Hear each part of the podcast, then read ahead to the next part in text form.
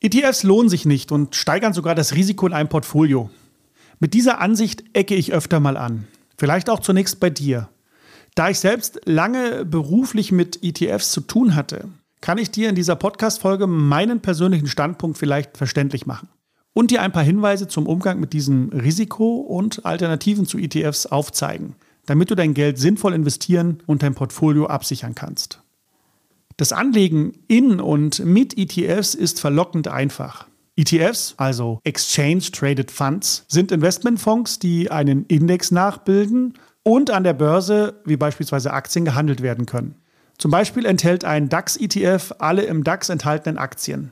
So kannst du einfach und kostengünstig in einen breiten Markt investieren, ohne jede Aktie einzeln kaufen zu müssen. Die Anteile an vielen verschiedenen Unternehmen sollen die Auswirkungen des schlechten Abschneidens einer Firma aufs Gesamtportfolio verringern. Stichwort Diversifikation. Wenn du meine Podcast-Folge zum Irrtum Diversifikation kennst, setzt hier schon das kritische Denken ein. Vor 20 Jahren war ich ein begeisterter Anhänger und Verfechter von ETFs. In dieser Zeit habe ich den ersten Dachfonds auf ETF-Basis aufgebaut und gemanagt. Heute bin ich der Meinung, dass du deinem Portfolio mit ETFs langfristig schadest. Schauen wir uns die Gründe genauer an, warum ich letztlich damit aufgehört habe. Erstens, die allgemeine Unterschätzung von Risiken. Die meisten Finanzmodelle gehen davon aus, dass Risiken auf einem Markt normal verteilt und die Märkte effizient sind. Das bedeutet, dass sie schnell auf neue Informationen reagieren und sich ständig anpassen können. Sie bewegen sich langfristig um einen Durchschnitt herum, während extreme Ereignisse sehr selten auftreten. Diese Idee der Markteffizienz wurde in den 1960er Jahren von der Chicagoer Schule entwickelt, um Anleger von passiven Anlagen wie ETFs und Indexfonds zu überzeugen. Das kommt natürlich Vermögensverwaltern und deren Vermittlern zugute, die eben Provisionen auf diese Anlagen verdienen. Was aber zeigt uns die Realität? Märkte sind nicht immer effizient, verändern sich nicht kontinuierlich und reagieren äußerst sprunghaft. Also sind diese ganzen mathematischen Gleichungen, mit denen Finanzexperten arbeiten, nicht in der Lage, die Komplexität und das unvorhersehbare Verhalten von Finanzmärkten adäquat abzubilden. Insbesondere extreme und unvorhergesehene Ereignisse werden in ihrer Wahrscheinlichkeit unterschätzt, wie der berühmte Finanzmathematiker Nassim Taleb aufgezeigt hat. Stichwort schwarze Schwäne. Finanzmärkte sind hoch anfällig, wenn es zu extremen Ereignissen wie Kriegen, Pandemien oder anderen Krisen kommt und reagieren abrupt und extrem. Bei ETFs investierst du in Ideen und Versprechen, du hältst nichts in der Hand, das einen intrinsischen Wert hat. Im Falle einer Finanzkrise beispielsweise, wie wir sie zuletzt 2008 hatten, besteht also die Möglichkeit, dass du alles verlierst. Und damit sind wir beim nächsten Punkt, die Rechtslage. Von der wird eigentlich gesagt, sie sei da, um unsere Märkte zu schützen und zu stabilisieren. Doch sie ist im Ernstfall nicht auf des Anlegers Seite. Paragraph 46g in unserem Kreditwesengesetz besagt beispielsweise, dass eine Bank, die in Deutschland in Schwierigkeiten ist, vorübergehend geschlossen werden kann. Genauso wie die Börse. Oder schau dir mal Paragraph 98 in unserem Kapitalanlagegesetzbuch an.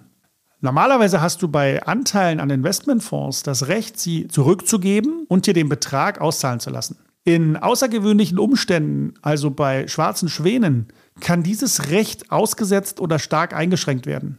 Erinnere dich an die Zeit 2008, wo offene Immobilienfonds sehr lange vom Handel ausgesetzt waren und dann auch teilweise gar nicht mehr aufgemacht haben. Was machst du dann, wenn du weder an dein Depot noch deine Investments herankommst? Genau das ist eben 2008 passiert. Fonds wurden eingefroren, Menschen kamen nicht an ihr Erspartes. Das hat mich damals bewegt, diesem Markt den Rücken zu kehren und nach stabilen Alternativen zu suchen, die auch in Krisen Bestand haben. Also genau dann, wenn Menschen ihr Erspartes am dringendsten brauchen. Deshalb bin ich Edelmetallhändler geworden. Ich wollte sicherstellen, dass Menschen immer an ihr Geld kommen und es erhalten können, egal welche Unruhen die Märkte erschüttern.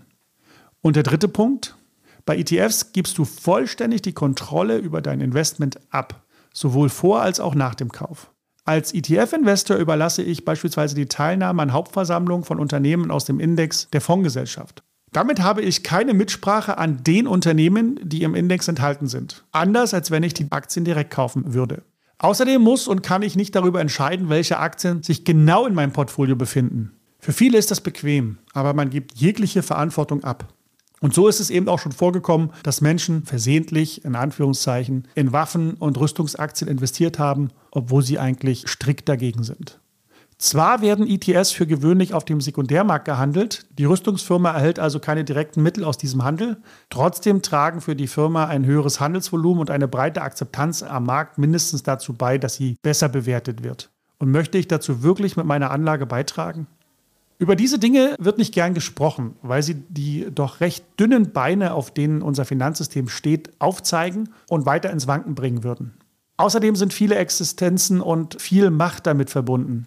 Aber nur mit diesem Wissen können wir wirklich eigenverantwortlich handeln und uns auf verschiedene Szenarien fundiert vorbereiten. Mein Fazit? ETFs sind Sparen auf Autopilot und mit erheblichen Risiken verbunden, die wenig thematisiert und allgemein unterschätzt werden.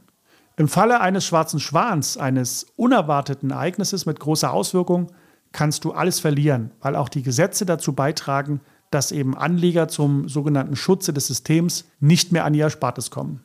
Ob du darauf deine finanzielle Zukunft aufbauen möchtest, bleibt natürlich dir überlassen.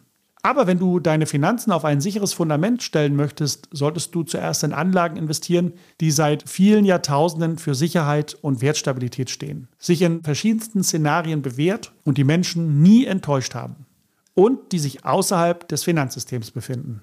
Danach kann man sich immer noch um riskantere Anlagen kümmern. Deshalb empfehle ich persönlich auch immer zuerst die Investition in physisches Gold und andere Edelmetalle. Wir unterstützen dich hier in der Noble Metal Factory gerne bei deinen ersten Schritten oder einer Aktualisierung deines bisherigen Portfolios. Du kannst dich dafür ganz unverbindlich für ein kostenfreies Beratungsgespräch anmelden. Den Link findest du wie immer in der Folgenbeschreibung. Ich freue mich auf dich. Dein Ronny Wagner.